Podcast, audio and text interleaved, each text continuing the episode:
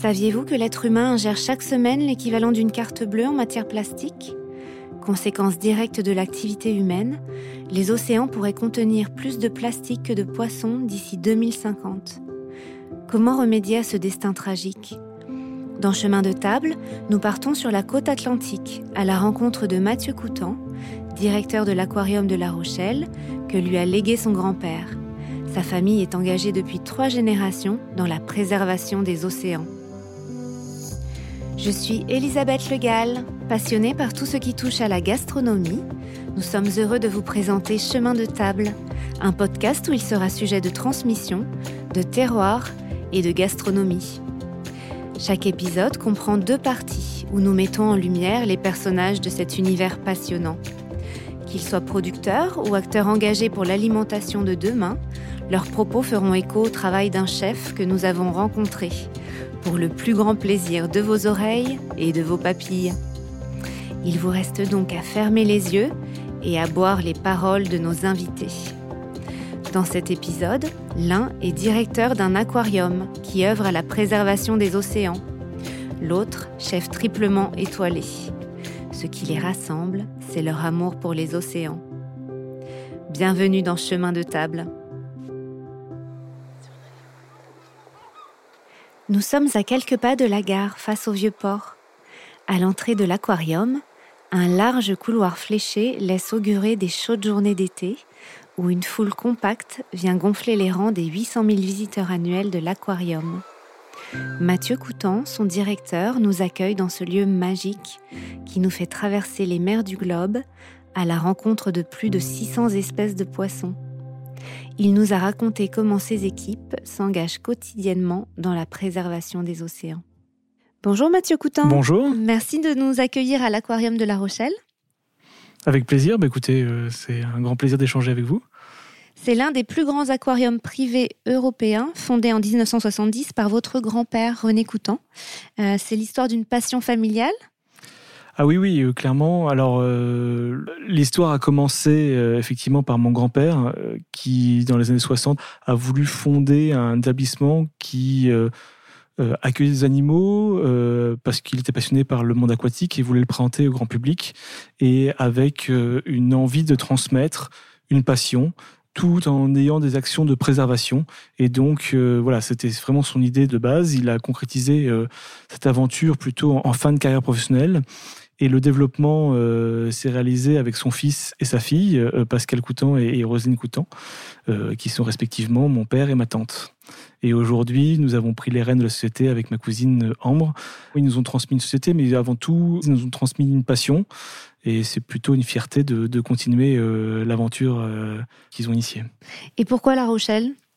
Mon grand-père était de Sainte euh, et effectivement, au début de son aventure, il avait souhaité plutôt se rapprocher de la côte parce que le milieu aquatique devait être proche, à son sens, d'un lieu comme un aquarium et ensuite avec une projection touristique mais il hésitait et euh, au tout départ, euh, pour tout vous avouer, c'est parce que La Rochelle avait promis de l'accueillir, ce qui ensuite n'a pas été le cas, mais il a développé du coup son projet euh, un petit peu à, l'initiative de la région.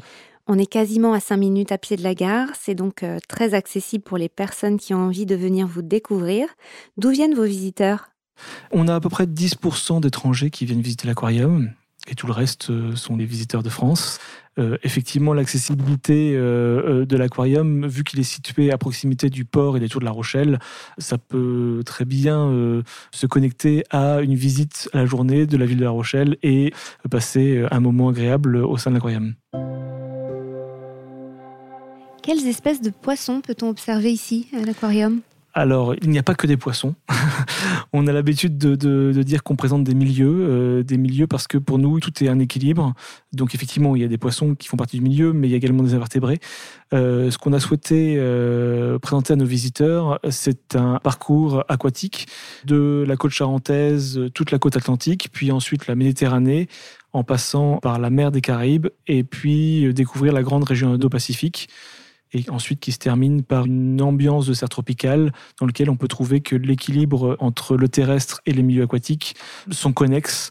Et donc c'était important pour nous que les visiteurs, à travers euh, un émerveillement puisse apprendre. Et donc, euh, voilà, on a souhaité vraiment un parcours euh, aquatique global, mondial. On n'a pas souhaité présenter les pôles parce que c'est très particulier, mais on ne les oublie pas à travers notre pédagogie. C'est vrai qu'on a tendance à associer les aquariums aux poissons, mais il y a bien plus que ça dans un aquarium. Alors, il y a des plantes aquatiques, il y a des algues, il y a des invertébrés. Euh, les invertébrés, on passe par les coraux, les gorgones. Donc oui, euh, en fait, ce qu'on souhaite présenter à chaque aquarium, c'est un milieu particulier. On consacre une partie sur l'estran. Euh, l'estran qui est la partie qui se découvre à marée basse. Et donc, chaque flaque qui se crée à marée basse est un écosystème, un milieu particulier dans lequel il y a des associations entre les poissons, les crevettes et les algues. Et donc, c'est ce qu'on a voulu présenter au début de la visite. C'est un exemple parmi tant d'autres puisque euh, on passe aussi par des phases euh, de récifs coralliens qui sont aussi des milieux très particuliers euh, avec une présentation de coraux dans lequel l'équilibre entre les poissons et les coraux doit se trouver. Donc voilà ce qu'on veut présenter à nos visiteurs. Et ça met combien de temps de créer ces écosystèmes? Euh, Combien de temps pour que les coraux et les poissons cohabitent de façon pérenne? C'est une bonne question. Combien de temps? J'ai pas de temps défini. Ce que j'aime dire, c'est que euh, plus un aquarium est vieux, plus il est beau parce qu'un équilibre euh, se crée, les coraux vont pousser, vont s'accroître et ça ressemble de plus en plus à des milieux qu'on peut retrouver dans le milieu naturel. Euh, après, ce qui est association d'espèces, ça c'est vraiment le travail des biologistes qui sont au sein de, l'aquarium. Il y a effectivement des connaissances biologiques où il y a des espèces qui peuvent s'associer et d'autres pas. Euh, enfin, si on met un prédateur et une proie par exemple. Pas compatible. Bah, c'est peu compatible, en tout cas pas pour la proie. donc effectivement, ça c'est des choses qu'on connaît et qu'on ne met pas en commun dans des aquariums. Quelles sont les actions menées par le Centre d'études et de préservation des espèces marines de l'Aquarium de La Rochelle depuis sa création en 88 ça, ça fait partie des missions qui sont attachées à l'Aquarium La Rochelle. Ça se décline en, plein d'actions différentes. La première des actions, et c'est ce qu'on a souhaité euh, dans un premier temps, au-delà du loisir de visiter un lieu comme le nôtre, c'est un lieu pédagogique où la transmission de notre passion, mais principalement de la beauté euh, des océans à travers la découverte de différents milieux, amènerait à nos visiteurs l'envie de le préserver. Donc ça, c'est notre axe principal au sein de l'aquarium. Néanmoins, on a aussi plein de compétences et du coup plein d'actions de préservation. On va, euh, dans un premier temps, élargir notre compétence en élargissant l'accueil, par exemple, d'étudiants ou de chercheurs qui ont envie de développer un sujet particulier sur la préservation de l'océan ou des connaissances sur la préservation de l'océan. On part sur le principe que on préserve ce que l'on connaît. Donc ça, c'est le maître mot chez nous. Et donc, euh, participer à la connaissance, ça fait partie de nos missions et qu'on souhaite développer. Donc effectivement, les étudiants, c'est une chose, l'accueil des chercheurs, c'en est une autre, c'est-à-dire que les chercheurs ont des compétences de recherche, mais quelquefois doivent être accompagnés de nos compétences de biologistes afin d'en tirer des conclusions de recherche. Second axe, ça va être la préservation des espèces, où on est attaché à plusieurs missions, encore une fois. Euh, ça peut être du développement de reproduction au sein de notre établissement, dans nos laboratoires ou de développement de culture de zoos et de phytoplancton qui va permettre euh, d'avancer sur la reproduction, ou alors des actions de, préservation ex situ. Par exemple, sur les tortues marines, chez nous, on a un département qui s'appelle le CESTM, donc c'est le Centre d'études et de soins pour les tortues marines, où on va s'attacher sur une espèce et partager notre connaissance, un, d'action de soins, et deux, un développement d'études euh, pour tirer des hypothèses afin que des positionnements nationaux ou internationaux agissent sur ces espèces-là. L'État a son rôle à jouer euh, dans la préservation et, il le joue, mais par contre, euh, il doit prendre des positions, des actions basées sur des retours de terrain, et donc on fait partie de ce terrain.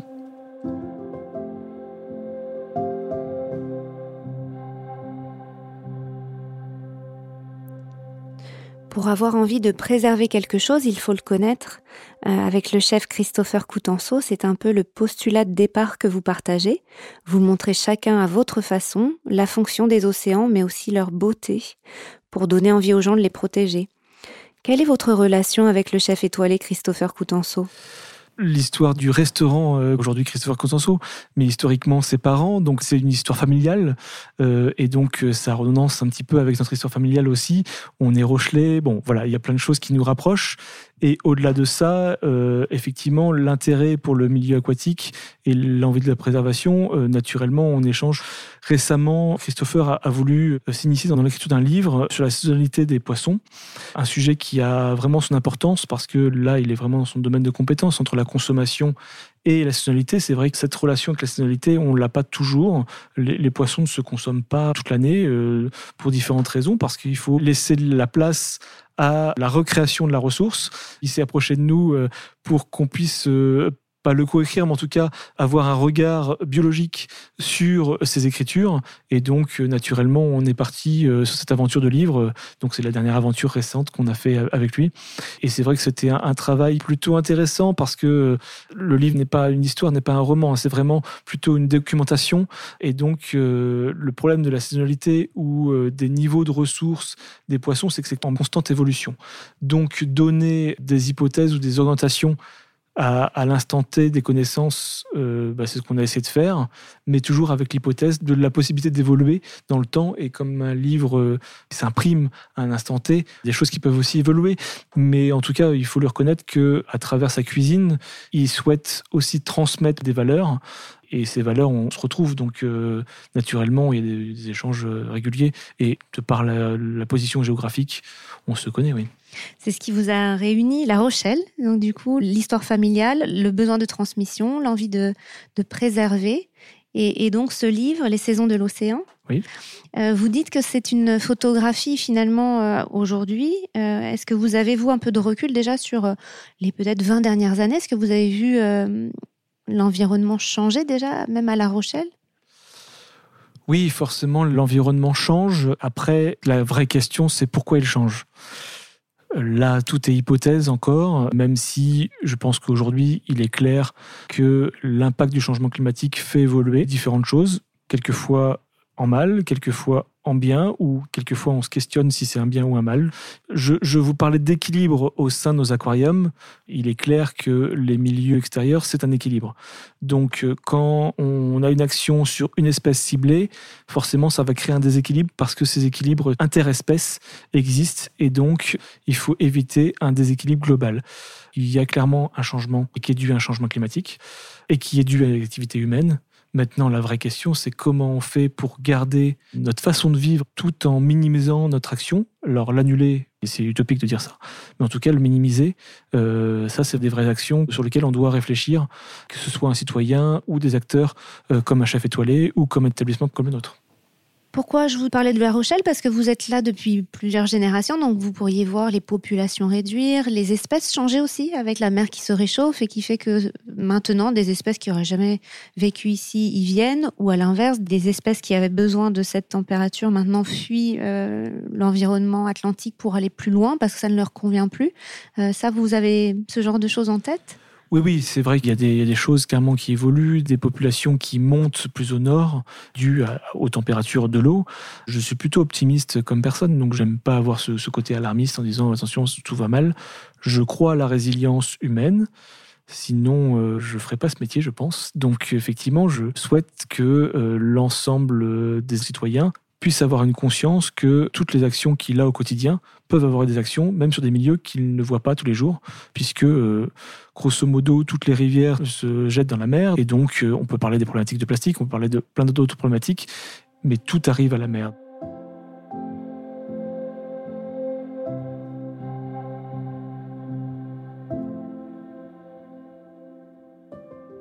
Vous parliez des actions que peut avoir quelqu'un au niveau individuel? Ça nous amène à parler de la notion de surpêche, quand on consomme et qu'on ne regarde pas quelle saison on consomme, quel type de poisson ou quelle quantité. Aujourd'hui, il y a des ressources, des estimations de population. Et donc, il faut euh, préserver ces populations en analysant ces ressources. Maintenant, comment on fait pour analyser? Est-ce qu'on a les bons outils d'analyse? Voilà, on reste sur des hypothèses. Je crois encore à la résilience du milieu aquatique, mais c'est toute une question de pression. Euh, donc, effectivement, euh, moi, ce qui m'horripile aujourd'hui, c'est cette notion de pression et de gaspillage. Je pense qu'il faut un regard global sur les populations et euh, estimer, c'est déjà fait sur des phénomènes de quotas, euh, sur, des, pêcheries, etc. Et on voit que ça fonctionne. Aujourd'hui, le thon rouge, euh, il y a des années, il y a eu des quotas de mie, et aujourd'hui, la population remonte. Et ça, c'est avéré. Donc, il y a quand même des choses qui sont plutôt bénéfiques. Néanmoins, moi, je reviens sur la notion de gaspillage. Il y a ce qu'on appelle des captures accidentelles alors qu'elle soit souhaitée ou en tout cas risquée, euh, je pense que c'est aussi euh, à, différents organismes de travailler pour accompagner les pêcheurs afin que leur filet capture vraiment leur cible de souhait et qu'ils ne capturent pas tout ce qui passe sur le trajet du bateau. Et ensuite, il y a effectivement le consommateur et qui en découle le cours du poisson. Et donc, moi, ce que je trouve stupide, c'est quand des pêcheurs arrivent avec des poissons et que c'est rejeté à l'eau parce que la valeur marchande de ce poisson-là n'est pas cohérente avec les frais fixes du bateau, hein, clairement. Donc, euh, c'est ce qui m'horripile le plus. Aujourd'hui, je pense qu'il faut travailler, il faut accompagner les pêcheurs. Je ne pense pas qu'il faut leur tirer à la sonnette d'alarme. En tout cas, ça existe aujourd'hui et c'est un métier qui nourrit une population française. Mais par contre, il faut les accompagner afin qu'ils soient moins instructeurs, euh, moins instructeurs du milieu. Il y a des phénomènes de chalut, des phénomènes de drague qui euh, récupèrent des poissons X, où la sélection, en tout cas ce qui est remonté sur le pont, est bien sélectionné. Mais par contre, l'impact sur le milieu, sur les invertébrés, etc., n'est pas anodin.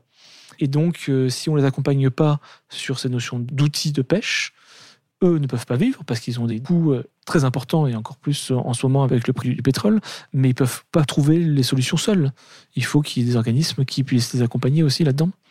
Et donc, pour valoriser ces poissons, est-ce qu'il y a des poissons qui sont plus ou moins nobles, des poissons qui sont plus ou moins demandés Est-ce qu'il y a des démarches qui peuvent être faites? Je pense que Christopher participe euh, à, ça parce que c'est vrai que quand on arrive dans un restaurant 3 étoiles et qu'on mange une sardine qui a plutôt une valeur, en tout cas en, termes de cours de, de, poisson, qui est plutôt faible, et qu'il arrive à cuisiner et sublimer tout de A à Z, je trouve que la démarche est exemplaire. Donc effectivement, c'est peut-être euh, déjà dans un premier temps ces démarches-là, à savoir que tout peut être consommé. Je pense que les chefs peuvent y participer, bien sûr. Et rappeler que tous les poissons ont finalement leur place dans les assiettes. Bien sûr.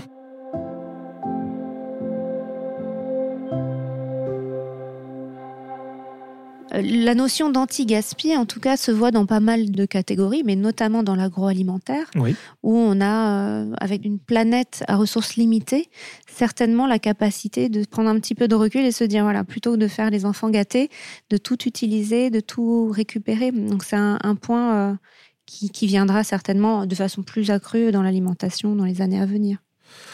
C'est ce que j'espère, c'est ce que je souhaite. Mais pour ça, enfin, si on parle de la pêche, euh, pour ça, il faut que les poissons soient débarqués ce qui aujourd'hui n'est pas le cas.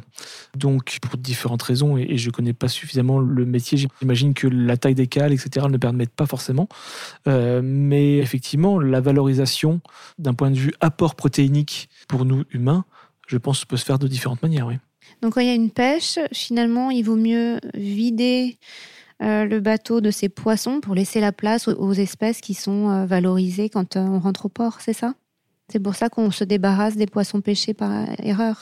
Alors aujourd'hui, il existe des, quotas, c'est-à-dire qu'ils n'ont pas le droit de tout relâcher. Hein. Ça, c'est quelque chose qui est connu et su. Néanmoins, il y a quand même une partie du poisson qui, s'il est pêché accidentellement, ne peut pas être valorisé. Hmm, bien sûr. Vous remettez à l'eau régulièrement des tortues, je crois, qui sont euh, parfois en voie d'extinction. Elles peuvent s'être échouées sur les côtes françaises.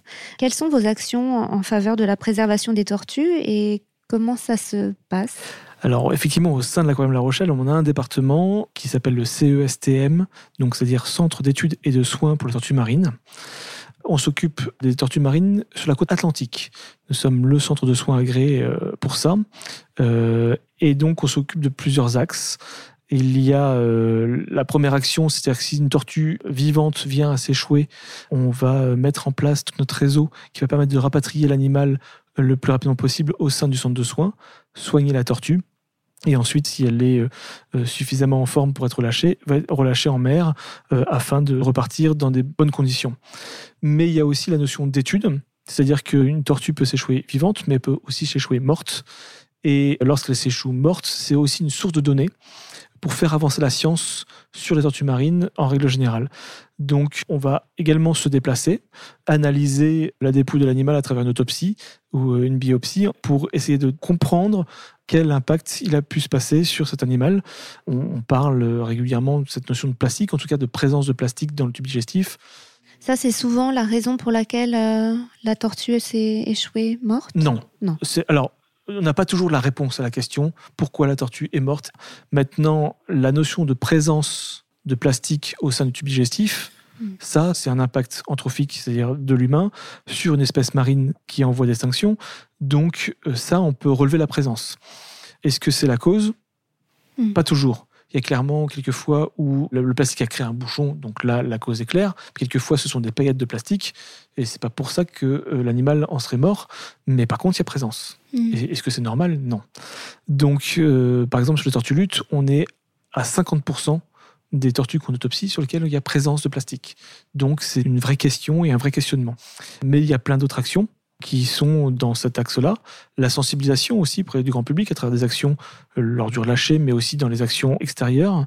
On travaille aussi euh, avec les organismes d'État, que ce soit l'OFB ou euh, le Muséum d'histoire naturelle, qui coordonnent toutes ces actions qu'on fait pour le compte du ministère afin de récolter un maximum de données, c'est-à-dire analyser le nombre d'animaux qui s'échouent, pourquoi, quelle mensuration, quelle trace, qu'est-ce qu'on a tracé. Donc on va œuvrer en tant que récolte de données afin de pouvoir traduire des conclusions et des hypothèses de protection. Est-ce qu'il y a en France beaucoup d'experts qui collectent des données? Oh, il, y a, y a comme des institutions océanographes euh, assez importantes en France. Je pense que si on cite Ifremer, c'est déjà une institution de renom. Et d'ailleurs, dans les questions que vous me posiez, euh, euh, pour moi, les réponses sont plutôt au sein de l'Ifremer. C'est-à-dire qu'on est sur un organisme public qui travaille vraiment sur ces données-là pour accompagner la question halieutique et des ressources et des quotas. C'est eux qui vont estimer un petit peu les quotas et qui vont essayer de donner des pistes en adéquation avec les comités des pêches pour avoir une action mesurée sur les ressources euh, des poissons. Donc ils vont mesurer les populations, ils vont aussi euh, faire des actions euh, en conciliation avec les pêcheurs, parce qu'il faut que l'industrie puisse continuer également à être debout. C'est leur rôle? Ah oui, c'est leur rôle et ils le font de père, mais après forcément, entre des actions souhaitées et le terrain, il peut y avoir des divergences. C'est ce qui construit un débat et c'est plutôt enrichissant. Dans les actions du CVSTM, donc le Centre d'études et de soins pour les tortues marines, on a aussi une action de sciences participatives qui est la récolte de données d'observation de tortues qui vont bien, parce que ça existe aussi. C'est vrai que dans les pertuis charentais, euh, il est possible de croiser une tortue lutte qui va très bien et qui est juste là en migration et qui se nourrit. Ça fait partie de nos missions de récolter aussi cette, cette notion de données et dans lesquelles euh, bah, tout utilisateur de la mer, y compris les pêcheurs, participent et donc euh, donnent leurs observations, lieu, endroit, moment, l'action de ce qu'ils ont pu observer de la tortue. Et ça, ça nous permet également d'avoir des données et qui nous permettent de traduire des conclusions et d'avancer sur cette connaissance des tortues marines. Mais, mais c'est vrai que généralement, on n'a pas rencontré beaucoup de pêcheurs qui étaient ravis de capturer accidentellement une tortue, même si ça arrive très peu, ils vont plutôt nous appeler pour savoir quels sont les bons gestes pour la remettre à l'eau. Et ça nous est déjà arrivé d'être dans une opération avec des pêcheurs professionnels, des pompiers qui étaient arrivés sur place pour les aider sur une tortue et ils ont réussi à remettre à l'eau une tortue lutte qui s'était accidentellement pris dans un casier et a été relâchée et l'histoire était belle. Donc euh, oui, je pense que les actions des retours de pêche aussi, c'est des retours de terrain parce que euh, un pêcheur passe beaucoup de temps en mer et donc il a une vraie connaissance de terrain. Donc c'est avec eux qu'on peut trouver des solutions. C'est un observateur euh, de choix. Ah oui, oui, c'est un observateur aguerri. Et puis il a une connaissance du milieu aussi. Hmm. Donc euh, oui, oui, clairement, de choix.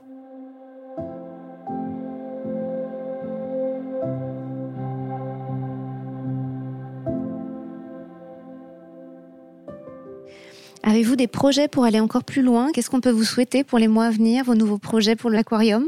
Bah écoutez, euh, on a toujours des projets. Particulièrement, ça fait maintenant quelques mois, là, quelques années, qu'on avance sur euh, nos reproductions, euh, enfin, élevage larvaire de nos poissons au sein de l'établissement.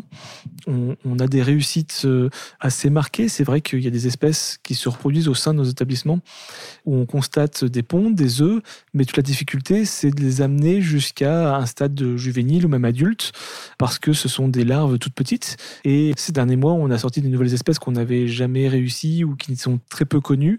Ça nous permet d'avoir des données sur ces espèces-là, d'augmenter nos populations au sein des aquariums. Je dis au sein des aquariums parce que si euh, on réussit euh, une reproduction, bah, on peut aussi les partager avec d'autres aquariums, d'autres établissements avec qui on collabore. Donc vous achetez des œufs? Non, non, les poissons qui sont au sein euh, de nos aquariums sont en couple et pondent. Donc déjà, un premier résultat, c'est que euh, d'un niveau euh, équilibre et écosystème, ça veut dire que pour eux, le milieu est adapté puisque voilà naturellement ils vont se reproduire donc quand il y a une action de reproduction l'interprétation qu'on en fait c'est que ils se sentent bien et ensuite derrière l'action de pouvoir prélever ses œufs au moment de la ponte et d'avancer sur l'élevage larvaire donc c'est-à-dire de faire éclore les œufs et d'en créer des petits poissons. Ça, c'est toute une démarche qui demande de la recherche au sein de laboratoire, et c'est ce qu'on fait euh, depuis quelques mois, et on a des vraies réussites. C'est pour ça que j'en parle, c'est que on est plutôt fiers. C'est vrai que euh, récemment, par exemple, on a réussi euh, à élever des sardines tropicales. Aujourd'hui, si vous avez pu visiter l'aquarium, dans deux aquariums, il y a des bandes qui, à mon avis, sont merveilleux et, qui n'ont pu exister qu'à travers toute la recherche au sein de nos laboratoires. On a l'été dernier réussi euh, à reproduire un poisson ange euh, qui est très particulier. Mais disons qu'un couple peut se créer au sein d'un aquarium, mais au-delà, euh, il y a une compétition qui peut se créer. Donc, on ne pouvait pas accueillir la réussite qu'on avait réalisée et donc on a envoyé ces poissons à travers toute l'Europe et donc peuplé une partie des aquariums d'Europe à travers les poissons qui sont nés à l'aquarium mais c'est plutôt une fierté. Et pourquoi vous ne les laissez pas avec euh, le couple qui a été en reproduction? C'est pour éviter la perte des petits? Oui, effectivement. Autant les sardines vivent en banc et ont besoin d'être en banc et se sentent rassurés, c'est ce qu'on appelle des poissons plutôt grégaires. Il y a d'autres poissons qui sont territoriaux. Sur une surface donnée, ne tolèrent pas la présence d'une autre espèce tout simplement pour des raisons alimentaires. C'est-à-dire que c'est inscrit dans leur comportement animalier. Donc, euh, et si on introduisait une espèce identique au sein de l'aquarium, ils se battraient. Même si c'est leurs enfants. Oui, il n'y a pas de relation de parentalité euh, chez les poissons. C'est vrai que la majorité, c'est vraiment chez les mammifères. enfin, là, on parle d'anthropomorphisme, c'est vraiment chez les mammifères où on accompagne les petits.